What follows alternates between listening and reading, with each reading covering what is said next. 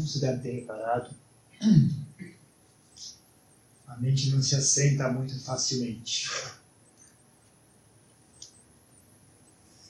O motivo, o motivo para isso é porque ela não está acostumada a fazer isso.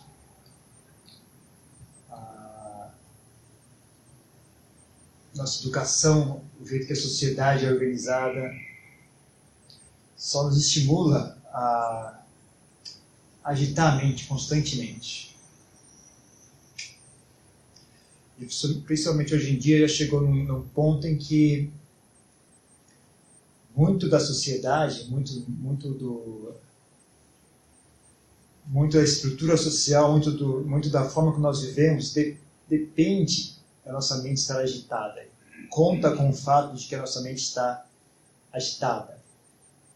Né? Então tem muita gente que ganha dinheiro com isso, ganha dinheiro de nós, né? porque a nossa mente está agitada, em constante uh, borbúrio, incapaz de, de pacificar-se. Então não há nada atualmente que estimule as pessoas a desenvolver esse paz mental. A gente não tem mais contato com a natureza, a gente vive em cidades, não tem mais silêncio, não tem nenhuma máquina que produza silêncio, só tem máquinas que produzem barulho.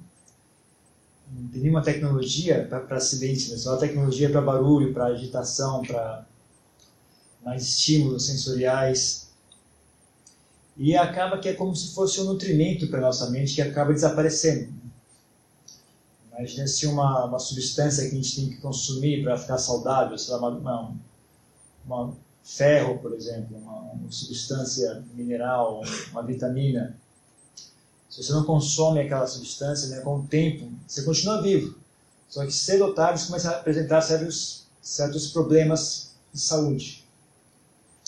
Então, o silêncio também é, era um alimento para a mente há muito tempo atrás, que atualmente ninguém mais consome. Resultado final, todo mundo ficando deformado, a mente das pessoas ficando cada vez mais doentia, as pessoas vão perdendo sua, sua integridade como seres humanos. Ah, então é importante, já que a gente, principalmente hoje em dia, a gente não tem mais silêncio exterior, é muito importante aprender a desenvolver o silêncio interior, pelo menos. E, na verdade, esse é o único silêncio que realmente existe. É, mesmo que você morasse numa floresta, você vai descobrir que a floresta é extremamente barulhenta. Eu moro na floresta, eu sei. A natureza não é necessariamente muito silenciosa, mas uh, o que acontece é que os, os barulhos da, da natureza não são tão estimulantes, não estimulam desejos como os barulhos da cidade. Porque a cidade inteira é, na verdade, uma grande máquina de produzir estímulo sensorial. É uma das principais razões pela qual os seres humanos se organizam em cidades, né? para facilitar o consumo de prazeres sensuais. Né? Então, sons, paladar, gostos, imagens, ah, e até mesmo ideias, né?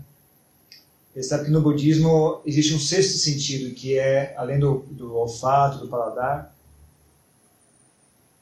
existe o sentir, o, o, a visão, a audição, tato. Existe o sexto sentido que é a mente. A mente produz sensações. Então a mente também é considerada um, órgão sensual, porque ela produz sensações. Então emoções são sensações, memórias são sensações. Ah, quando a gente pensa, a gente pode visualizar algo, aquilo não é muito diferente da visão que vem através dos olhos. Né? Quando você fecha os olhos e enxerga uma imagem, não é muito diferente da imagem que você enxerga através dos olhos. Né? Na verdade, o sistema é quase o mesmo. Então, na cidade, a gente tem tudo acesso a todos esses, esses estímulos. Né? Então, a gente assiste filmes que estimulam emoções, raiva, medo, uh, tensão, uh, humor. Então, a gente gosta de, de, de estímulos. Né? E a gente fica viciado, a gente não sabe mais como é que faz. Primeiro, a gente não consome mais silêncio, a gente não entende mais o propósito do silêncio, qual é o benefício que ele traz, aonde que silêncio se conecta com o resto do mundo. A gente não conhece mais isso porque ninguém mais experiencia. e a gente perde a capacidade de fazer silêncio, né? porque é, uma, é uma, uma capacidade a ser adquirida, é uma capacidade a ser uh, sustida. Nem aprender a pensar, né? a gente tem que ser ensinado a pensar, tem que ensinar a raciocinar, a gente é treinado a raciocinar. Uh, era bom que também a gente, a gente conseguisse ensinar as crianças a, a parar de pensar. A gente só ensina as, pessoas, as crianças a pensar, não ensina elas a parar. E isso é, é uma forma de burrice, né? Se as, as pessoas não conseguem pensar, é uma forma de burrice. Agora, se a pessoa não consegue parar de pensar, isso é uma outra forma de burrice. Né? Uma pessoa inteligente deveria ser capaz de pensar e de parar de pensar quando fosse necessário. Principalmente porque pensamento não é a única forma de inteligência que nós possuímos. É uma forma de inteligência muito interessante, muito importante, muito útil, mas não é a única forma de inteligência que nós possuímos. Existem outras formas de inteligência. E essas formas de inteligência são muito úteis. Ah, certos assuntos elas resolvem melhor do que o pensamento. Ah, certos assuntos ah, elas só elas conseguem resolver. O pensamento não alcança certos assuntos. Então é importante a gente não perder essa capacidade, essa inteligência essa sabedoria mais, mais sutil que está em nós. Para conseguir desenvolver essa sabedoria, né, a primeira coisa a fazer é perder essa escravidão dos pensamentos, perder esse vício em pensamentos. Perder o vício em pensamentos não significa, não significa perder a capacidade de pensar. Significa perder apenas o vício dos pensamentos. Só isso. Então você tem que ser capaz de pensar e tem que ser capaz de parar de pensar. Então, quando a gente sente meditação, né, a mente não, você vê que ela se recusa. Ela já entrou num hábito e esse hábito ele vira uma muleta. Quem realmente estudar esse assunto, mas quem tiver tempo e paciência para realmente se dedicar a estudar esse assunto, vai descobrir que uma das principais razões por, pela qual a gente não para de pensar, é porque pensamento serve como uma forma de bloquear uma certa experiência, uma sensação. Aliás, várias sensações. Né? Então, pode ser sensações corporais, pode ser uma sensação de desconforto no corpo, ou uma sensação emocional também, né? um desconforto emocional. Então, vocês vão descobrir que, na verdade, pensamento é uma forma de bloquear isso, é uma muleta é um chiclete que a gente mastiga para tentar, tentar distrair de algo. Pensa, pensa só o conceito, né? Está tentando se distrair. O que é que você está se distraindo significa o quê? Você não quer enxergar algo. Isso que se chama de se distrair. Se distrair é, tem algo, você, que, tem algo ali e você não quer enxergar. Então você se distrai. Então pensa nisso, né? O que é que nós, o que é que nós não queremos enxergar, não estamos querendo enxergar dentro de nós mesmos? é algo curioso, né? O que será que é que a gente não quer enxergar? E é diferente para cada pessoa. E às vezes é uma coisa tão simples que a gente acha difícil acreditar que seja aquilo, né? mas é, é aquilo mesmo. Agora há pouco eu estava no retiro lá no, no, sul do país e no final do retiro a pessoa veio falar, né? ela tá, deu essa dica para a pessoa então olhar para a sensação do corpo dela ver se ela acha alguma coisa que ela, tá, que ela não quer sentir, né? se tem alguma coisa que está tá tentando bloquear. Aí ela descobriu que ela tinha uma gastrite, estava sentindo um pouco de queimação no estômago. E, e, a razão pela qual ela não conseguia meditar era aquela queimação no estômago. Era uma bobagem tão simples. Né? E a tendência dela não, não querer acreditar que, não, isso aqui é muito, muito bobo, não deve ser isso aqui, deve ser alguma coisa mais complexa. Mas era só aquilo mesmo. Era só a, a, a, esse ciclo de raciocínio é apenas uma forma de não, não sentir aquilo. Né? Ela tá, já treinou a si mesma a bloquear aquela experiência pensando em alguma coisa. Né? E aí fica um hábito. Tá? A pessoa perde a noção do que está fazendo, né? fica automático. Então, quando a gente senta em meditação, né, tem muito a ver também com aprender a tolerar as sensações que surgem. Talvez seja um, um dos, dos, aspectos mais fundamentais para obter sucesso em meditação. É você ser capaz de tolerar as sensações que você sente né, no corpo e na mente, no coração. Ah, outro aspecto que envolve muito é um pouco de habilidade em manipular a mente. Né? Então, por exemplo, a gente tem um hábito de, de se distrair quando ouvindo um som.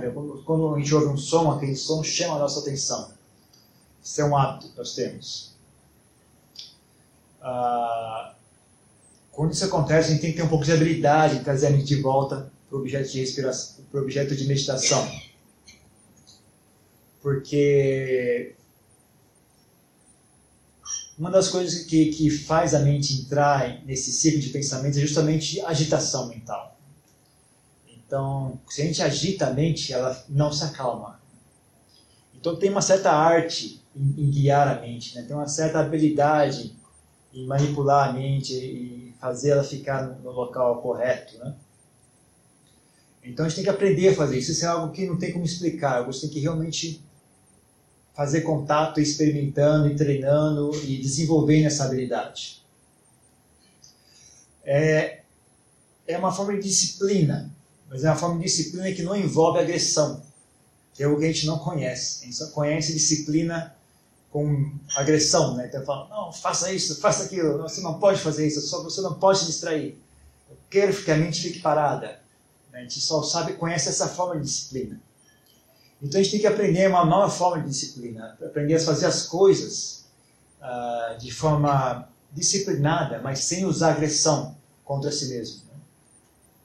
sem usar violência. Né? Tem, que, tem que ter firmeza, mas sem agressão que é uma coisa, é, basicamente, a disciplina de adultos. Né? Disciplina de criança que isso, tem que ficar dando briga, tem que brigar, tem que dar bronca, tem que fazer isso e aquilo, mas ah, para um adulto você explica o que tem que ser feito e ele faz de maneira tranquila, né? Então a gente tem que aprender a fazer isso conosco, conosco com nossa própria mente. Aprender a, a ser adulto, basicamente, a, a, crescer um pouco mais. Né? A, gente, a gente em geral, a gente se desenvolve até os 20, 25 anos e aí para.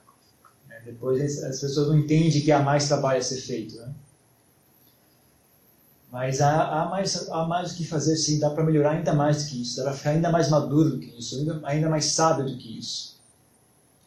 Então, é uma coisa que eu reparei muito, né? Quando eu era mais jovem, eu reparava que as pessoas tão, ficam piores. Né? A, minha, a minha percepção dos, das pessoas era de que chegava a uma certa idade eu não tinha percepção de que as pessoas estavam ficando melhores. Né?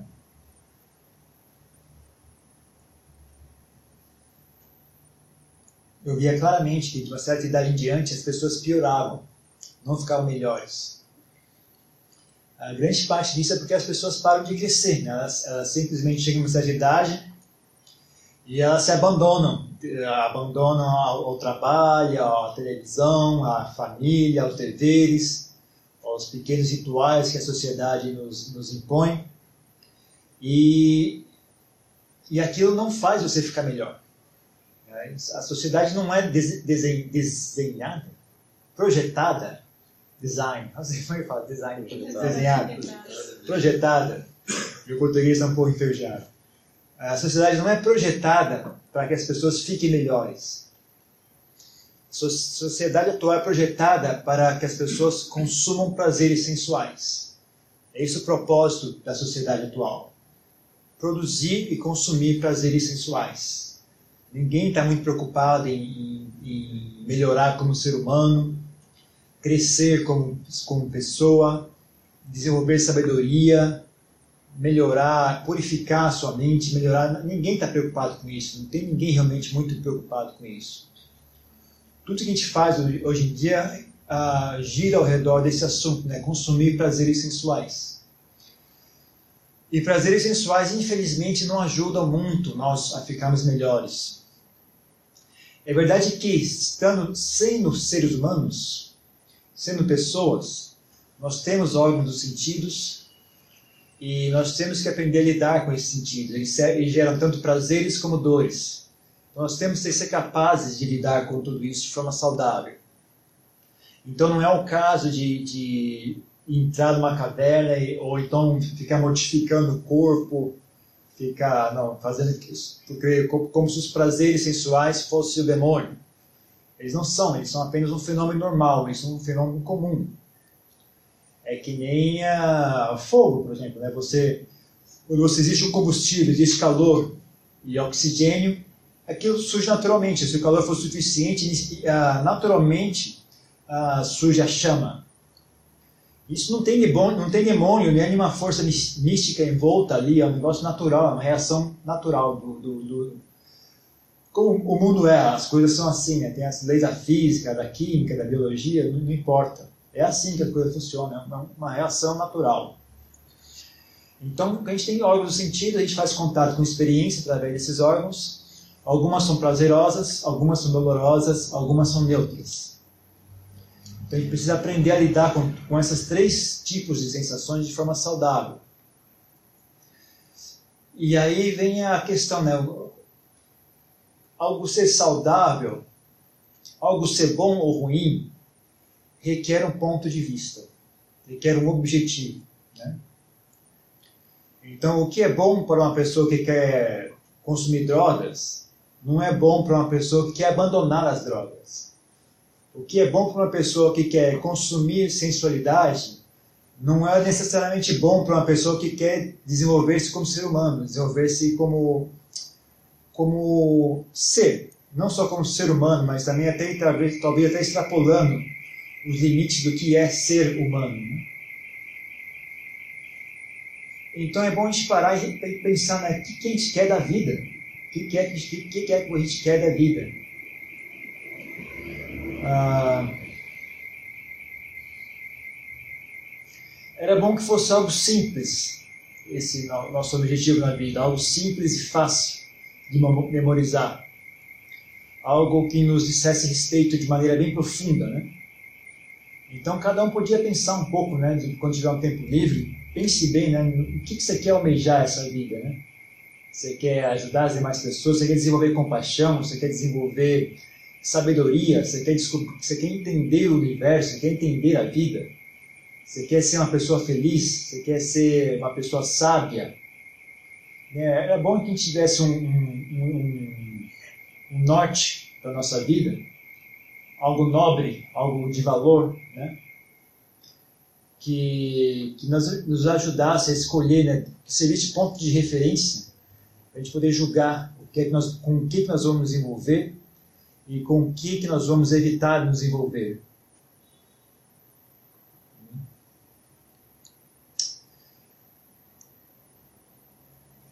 Então aí entra a arte, a arte do desejo.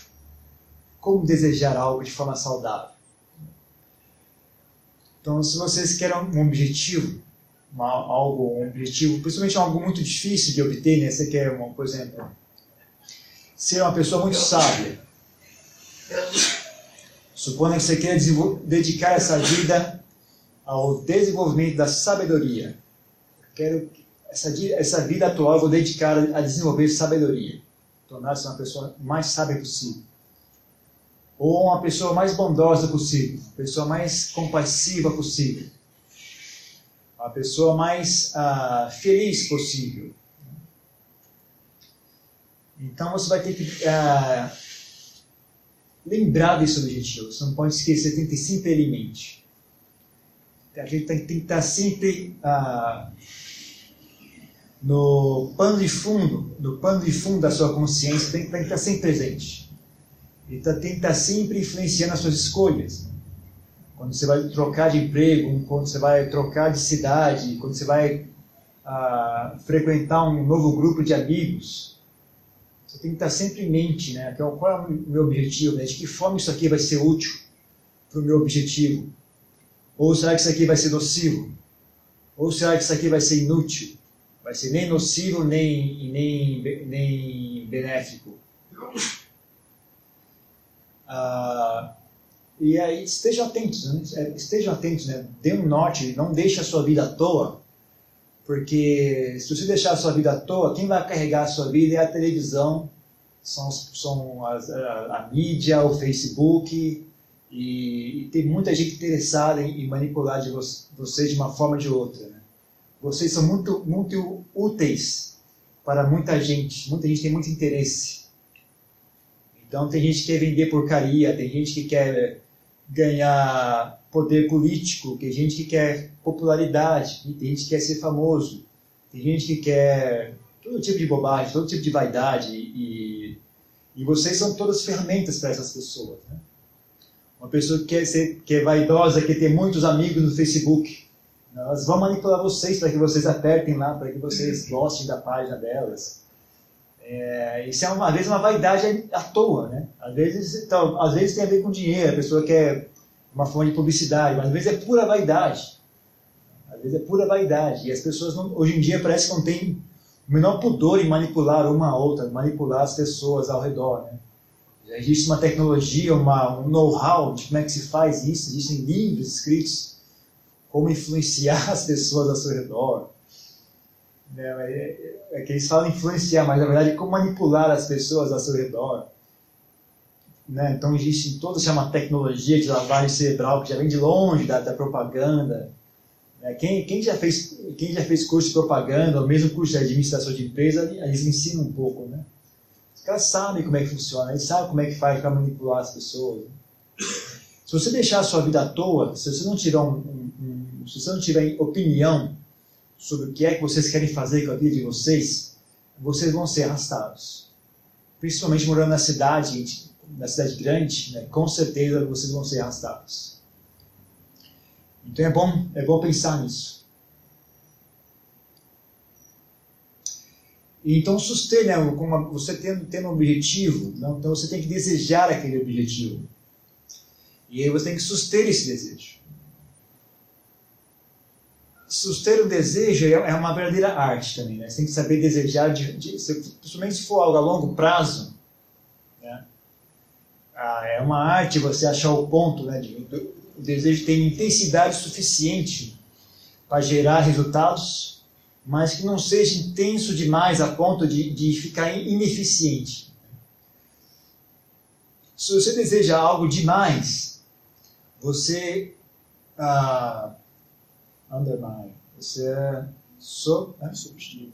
Não é substituto. Undermine é mina.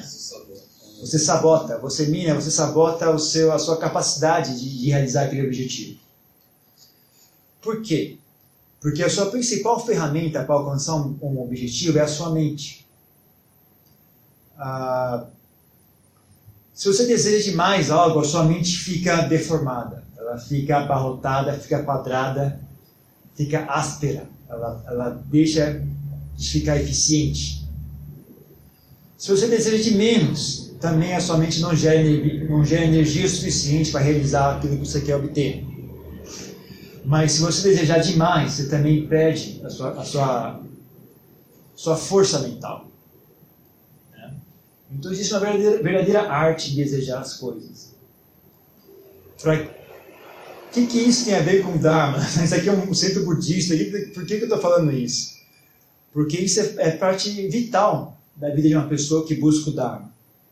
Né? Os monges são os, os que mais têm que lidar com isso, porque vida monástica você não tem distração alguma. Né? Você só tem uma tarefa a realizar e você não tem nada para se distrair.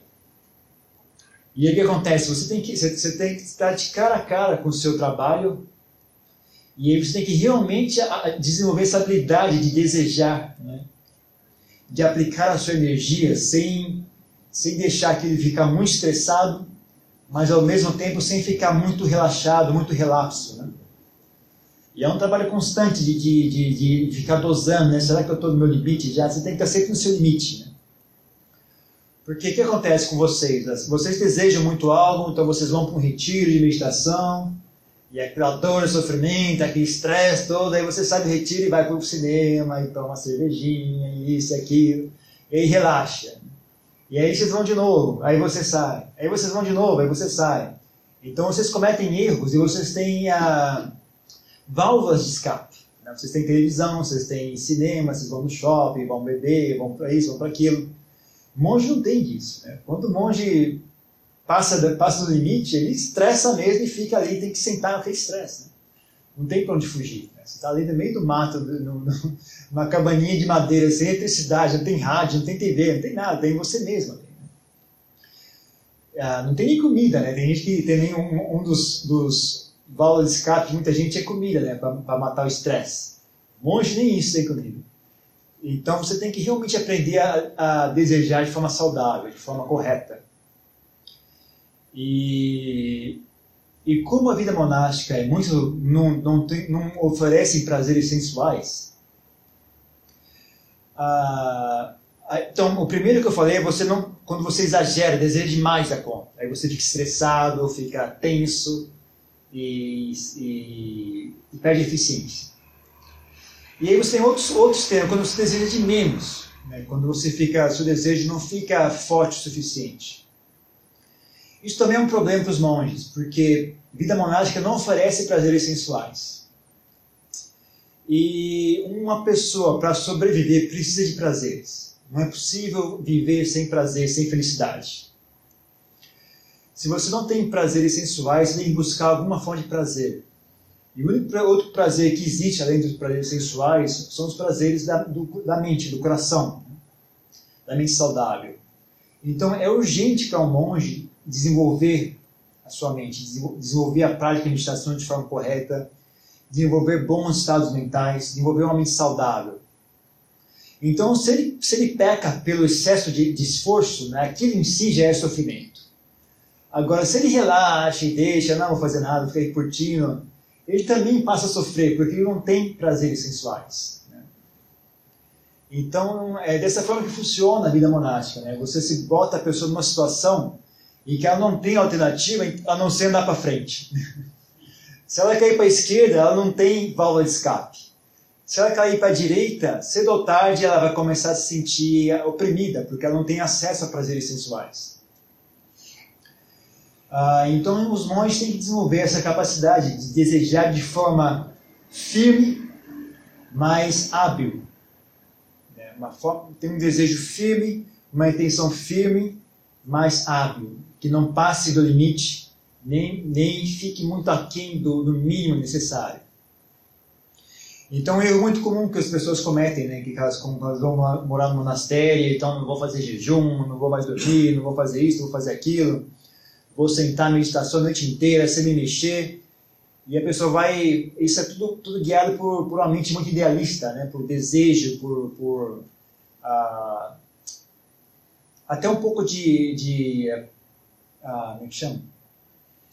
Automodificação, né? pessoa, tem umas pessoas que, que se apaixonam pela capacidade delas de, de mortificar o próprio corpo. Né?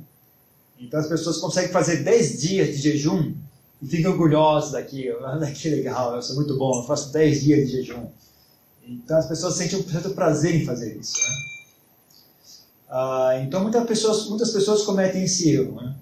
Quando, quando vem para o monastério. E outros também cometem o erro de ficar só, na, de, só empurrando com a barriga e se distraindo com isso, com aquilo, e pegando um projeto para se distrair aqui e ali. Não desenvolve a prática de meditação, não desenvolvem uh, o Dharma. E cedo ou tarde acabam não aguentando mais aquilo e, e tem que largar a vida monástica. Então, a, mesmo para a pessoa que não é monge, mas que tem real interesse em praticar o Dharma, ou qualquer coisa que seja muito difícil de realizar, qualquer coisa que requira tempo, que requira habilidade, né? É qualquer coisa que você não é capaz de realizar apenas por força bruta, que, né? qualquer coisa que você não consiga realizar só usando força bruta, uma coisa que requira tempo, requer estudo, requer habilidade, requer constância. Né? Então você precisa dessa capacidade de desejar, capacidade de desejar de forma saudável. As pessoas têm, não gostam muito de usar a palavra desejar porque um dos ensinamentos do Buda né, diz que a causa do sofrimento são os desejos. O desejo por sensualidade, desejo por existência e o desejo por não existência. Então, ah, então as pessoas acabam ficando confundidas, você fala em desejar, as pessoas, mas o desejo não é contra, não é algo nocivo, segundo o Buda. Sim, mas desejo também é o que nós somos, a forma que nós existimos atualmente é essa. Então, por exemplo, o Buda também criticava muito o nosso, o nosso corpo humano. Né? Ele criticava esse corpo humano, falava que esse corpo humano é uma desvantagem. Ter um corpo humano, corpo de, carne, ossos e pele, ah, é uma desvantagem. É um corpo que gera muito sofrimento, ele requer manutenção constante.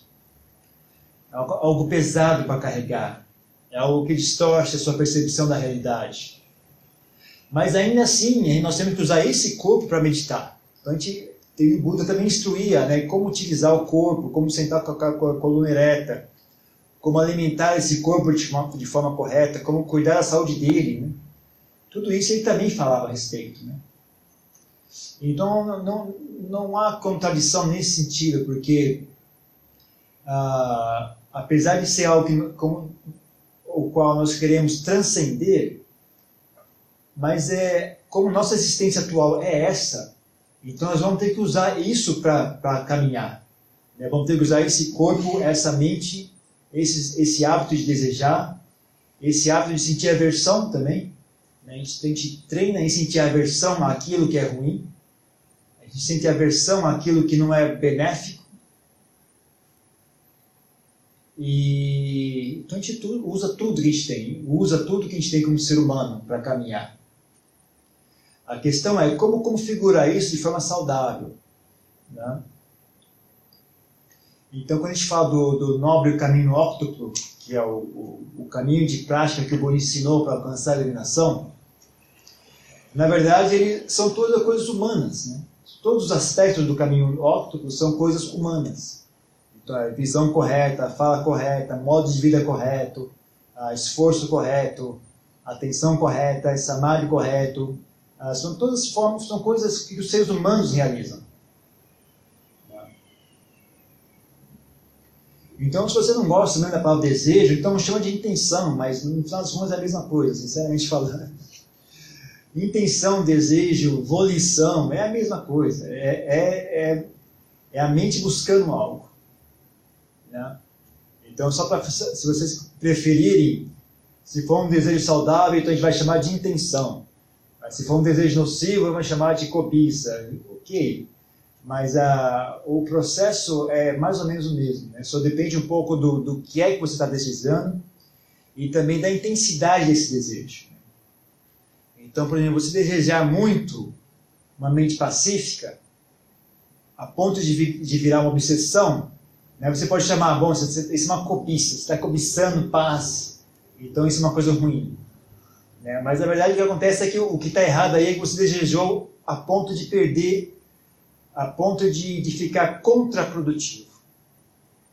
Então, se você desejar uma mente pacífica de forma saudável, de forma elegante, eu não sei porquê, mas essa ideia de elegância me, me, me dá appeals to me, me dá, tem muito apelo para mim, não sei porquê.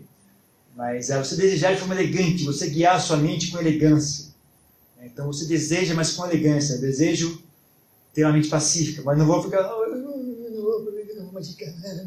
O negócio aquela tensão toda, a pessoa não consegue, não quer mais ouvir nada, não quer ver mais nada.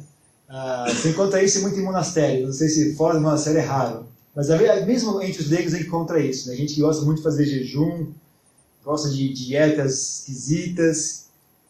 Ah, tem muitas histórias, pessoa querer fechar a experiência dela, controlar a experiência dela para obrigar a mente a, a, a, obter um certo estado de pureza. Né? Então, a, basicamente, você está simplesmente desejando de forma ineficiente. Então, você tem que ter uma elegância em desejar, tem que ter uma, uma um toque, né? uma, é uma arte em, guiar a mente. Né? A mente tem que ser guiada com arte, com habilidade e arte.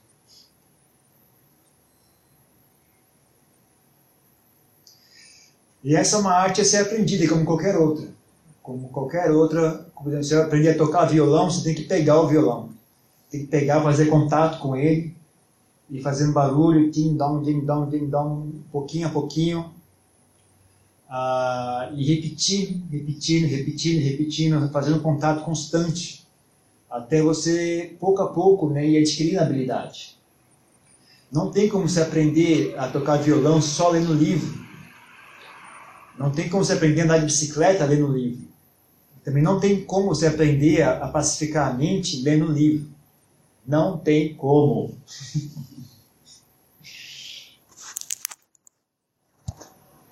uh... Então requer contato. E requer contato com principalmente isso que eu disse agora há pouco, aquilo que vocês não querem enxergar. Porque aquilo que vocês não querem enxergar é justamente a chave para que a mente se pacifique. A mente, quando você deixa ela em paz, ela já fica em paz. O problema é que nós não deixamos ela em paz, nós estamos tentando evitar que ela enxergue algo. Estou tentando evitar que ela faça contato com uma experiência interior. E às vezes é uma bobagem, às vezes é uma sensação bobinha de, de ansiedade, às vezes apenas uma impaciência muito, muito boba. Às vezes é uma sensação física, às vezes é alguma coisa no seu corpo, que, uma sensação que você não gosta. E você aprende, treina a si mesmo a bloquear aquela, aquela sensação, pensando em alguma coisa, recitando uma, uma música, uh, se distraindo ou caindo no sono também. É muito comum. Algumas pessoas têm esse, essa válvula, esse, essa, essa armadilha, né? Que elas treinam a si mesmas a apagar quando, quando fazem contato com algo desagradável. Então vocês precisam ficar mais atentos justamente eh, na hora de meditar. Presta um pouco mais de atenção nas, nas sensações que tem no seu corpo e, e, principalmente naquilo que você acha desagradável. Né? E aprenda a fazer as pazes com aquilo. Ah, não é necessário fazer aquela sensação desaparecer. Às vezes você tem que aguentar mesmo. Se for algo fácil, por exemplo, se é, se é uma gastrite, você vê que, por exemplo, que causa aquela gastrite é café. Aí você para de tomar café e a gastrite passa. Então não é fácil, esse foi fácil. Agora, se é uma sensação realmente desagradável do corpo, que eu não tenho como resolver, então você tem que aprender a fazer as pazes com aquela sensação. Não é questão só de aguentar. Aguentar é um, é um passo inicial. Mas o X da questão é fazer as pazes. O corpo é assim. O seu corpo se sente dessa forma. Então, aguente. Né? É isso que você nasceu com isso. Você vai viver com isso, vai morrer com isso. Então, aguente. O corpo é cheio de sensações. Então, o tempo inteiro coçando, doendo aqui, desconfortável aqui, com calor ali, aqui. É normal, é assim. Você tem que aguentar isso. Tem que aprender a viver com isso. É por isso também que monge vive de uma forma bastante austera. Vive na floresta, dorme no chão. Na Tailândia temos mosquito, então faz calor, não tem ventilador, faz frio, não tem, não tem muita roupa para se cobrir. Por quê? Porque quando você toma banho frio no inverno, não tem chuveiro quente, no verão é tranquilo, mas no inverno é outra história. E aí o que acontece? O que acontece é, quando você sente meditação, você começa a sentir esses pequenos desconfortos. Você fala, isso que bobagem, comparado com tomar banho frio, isso aqui é fácil, né? Então, se, eu, se alguém tomar banho frio, por que eu não vou aguentar uma bobagem igual essa? E até pequenos desconfortos ah, emocionais também, né? Ansiedade, raiva. Então, uma vida, ah, uma das, uma das razões pela quais a gente vive uma vida bem austera é também para fortificar a sua, a sua capacidade de aguentar as coisas, sentir, é, aumentar a sua capacidade de, de tolerar sensações. Então é um bom treinamento, né?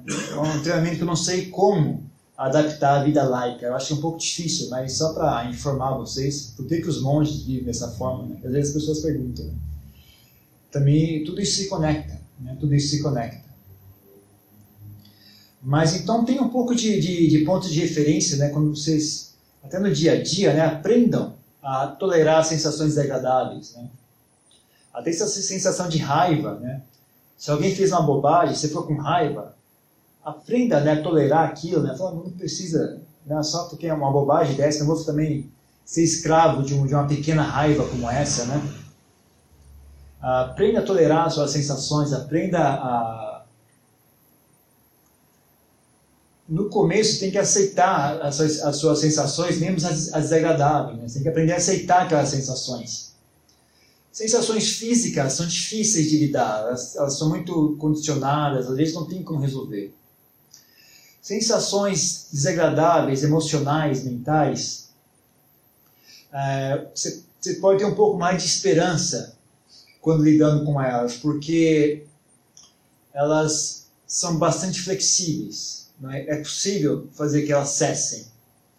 Então, se você tem um hábito da raiva, por exemplo, o hábito da irritação, ou o hábito da ansiedade, da impaciência, você pode começar aceitando a impaciência, fazendo, paz, fazendo as pazes com a sensação da impaciência, com a, sensa, com a sensação da raiva. Primeiro passo, aprender a conviver com ela. Porque conforme você aprende a conviver com ela, você vai ver que ela é um fenômeno criado por si mesma. Ela não existe naturalmente. É um pouco diferente do corpo, né, cujas condições que, que geram esse corpo estão muito pouco sob nosso controle. Já as sensações da mente, elas estão, estão quase 100% sob nosso controle. Então você pode ter um pouco mais de esperança né, quando, quando lidando com sensações ah, mentais, emocionais, que vai começa aceitando elas, para você poder olhar para elas com honestidade. Né? E aí quando você conseguir olhar para elas com honestidade, você suster esse olhar e criar intimidade com o assunto, é natural que cedo ou tarde isso que se chama insight né, vai se manifestar. Né? Cedo ou tarde você vai, vai dar a luz, você, vai ver, ah, que bobagem, é só, é só não fazer isso que a raiva desaparece. É só olhar por esse ponto de vista que a ansiedade desaparece. É só parar de pensar dessa forma que o tédio desaparece. Então, com o tempo, você vai, esse insight surge naturalmente, porque é muito simples, na verdade. É só questão de olhar e suster olhar, aprender a olhar. Né? E para conseguir olhar, você vai ter que aprender a fazer as pazes com, essas, com esses estados mentais todos. Né? O primeiro passo é aprender a fazer as pazes. O que muita gente acha difícil porque a ideia é: eu não gosto disso, então eu quero que desapareça. Então gera inimizade. Né? E aí, para você convencer uma pessoa que o método para fazer com que isso desapareça, o primeiro passo desse método é aceitar plenamente aquilo, é difícil convencer as pessoas. Que para você conseguir superar a raiva, o primeiro passo vai ter que ser aceitar plenamente a raiva que você sente. Porque se você não aceitar plenamente a sua raiva, você não vai conseguir olhar de frente. Você vai estar sempre tentando reprimi-la sempre tentando escondê-la, e você nunca vai realmente olhar para essa raiva. E aí você nunca vai realmente aprender quais são as causas dessa raiva, como é que ela funciona, de que forma ela, ela te afeta e de que forma ela, ela se desfaz. Né? Então pense em tudo isso que eu falei. Pense em tudo isso. Muita coisa para pensar, não? Vocês lembram de tudo que eu falei, não? Ficou, ficou gravado aqui, depois eu coloco na internet. E aí, se tiver alguma pergunta para fazer, fique à vontade. Você falou sobre outras inteligências que não o pensamento.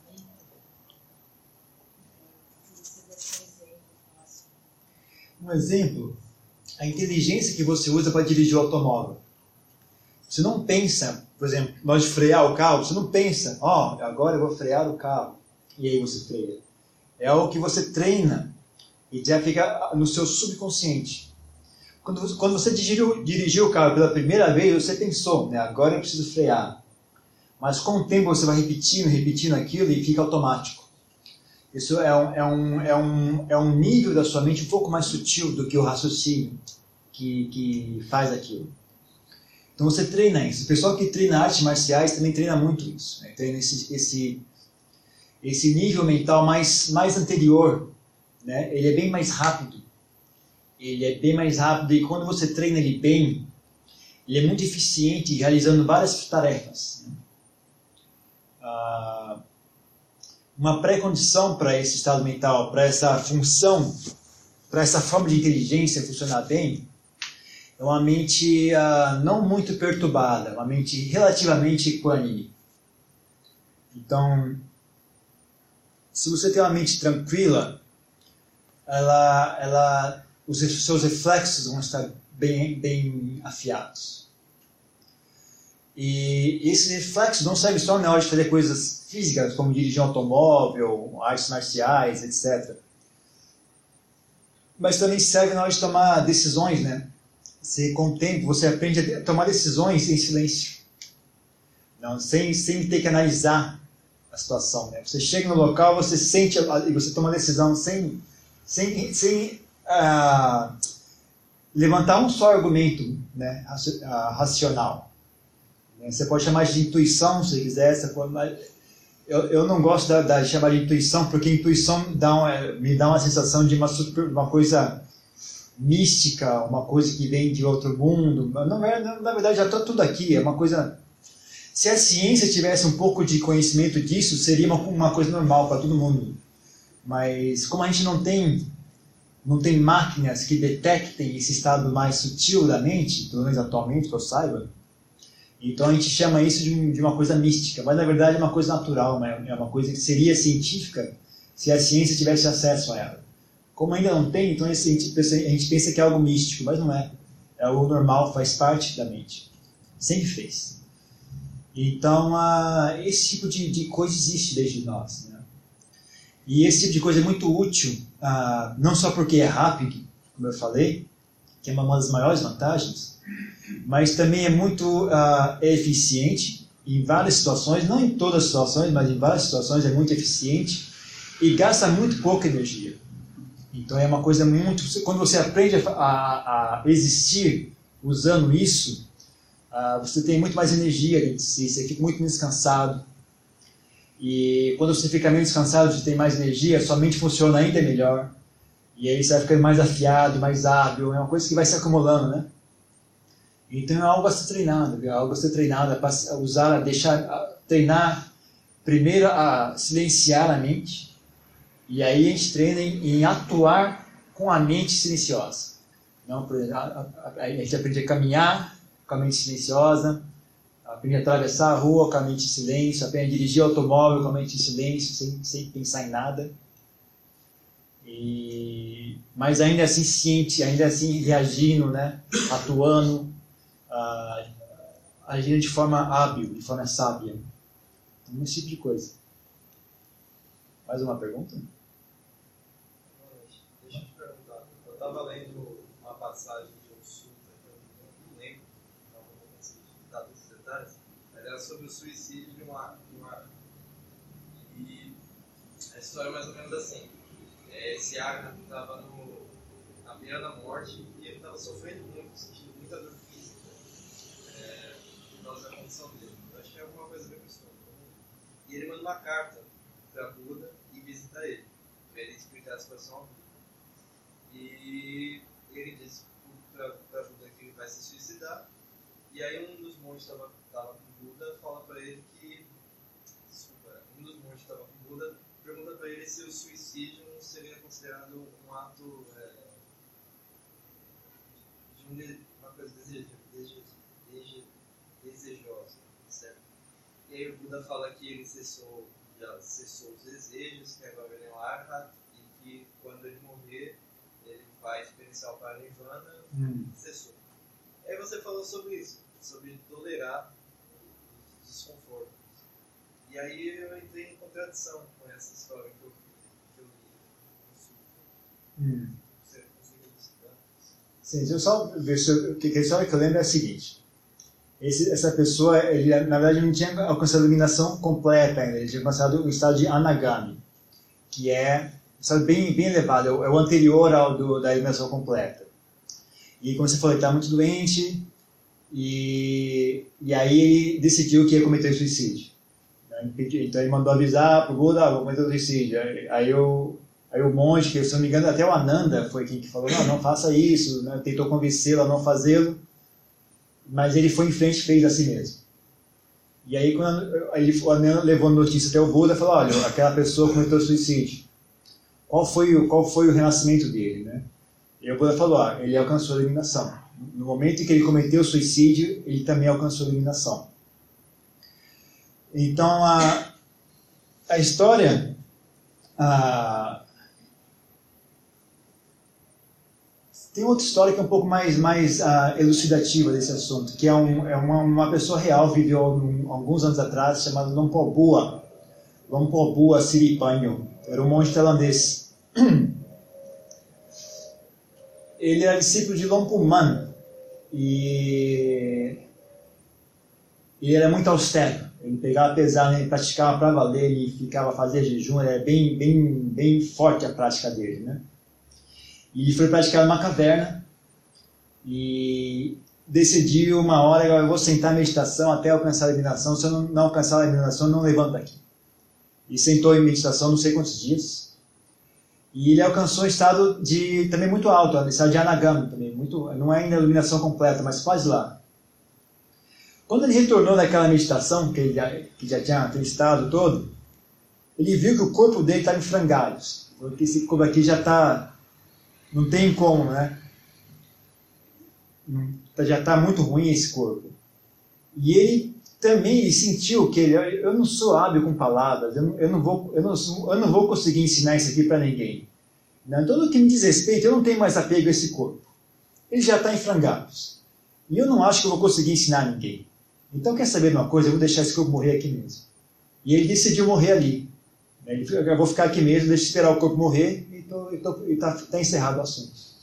Ele não tinha nenhuma boa razão para continuar vivo. Ele não tinha medo de morrer. Ele não tinha apego pelo corpo. Ele não via propósito, não, para quê? vou me esquentar a cabeça com isso, deixa morrer. Só que aí um outro mestre, de alguma forma, ficou sabendo que ele estava lá, é, um outro mestre chamado Adjamahabua.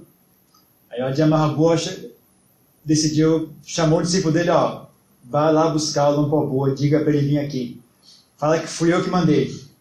Aí, aí os dois monges foram lá com uma, com uma maca, papoca, de Amarragoa mandou o senhor voltar. Foi ordem dele, mandou o senhor voltar. Bom, já que ele mandou, a gente volta. Aí ele deitou na maca, levaram ele de volta ao monastério, cuidaram dele. E aí quando ele sarou, o Adjam, aí tinha, um, tinha um monastério que estava vazio, o Adjamahabua falou, ó, você vai ficar nesse monastério ali e tal, e, e eu vou mandar uns discípulos para você. E aí ele foi lá, ele não treinou muito de cedo, mas ele conseguia, né? no final das contas não era tão dramático como ele falou, né? ele conseguia ensinar, ensinar, um pouco também. Né? Então, muitos, muitos mestres da, da, da tradição da floresta acabaram passando por ele, passando um período treinando com ele, porque ele sabia ensinar um pouquinho sim. Né? Então, talvez seja um pouco com isso, vinculado a isso, né? a pessoa não tinha mais apego ao corpo dela.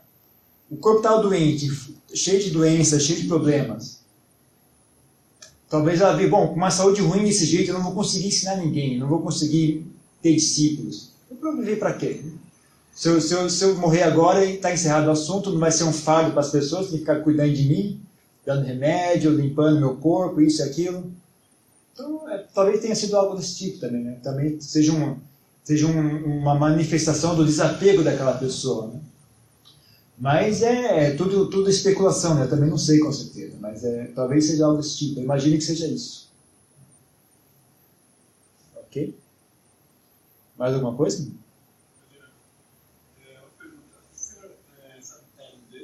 Sei.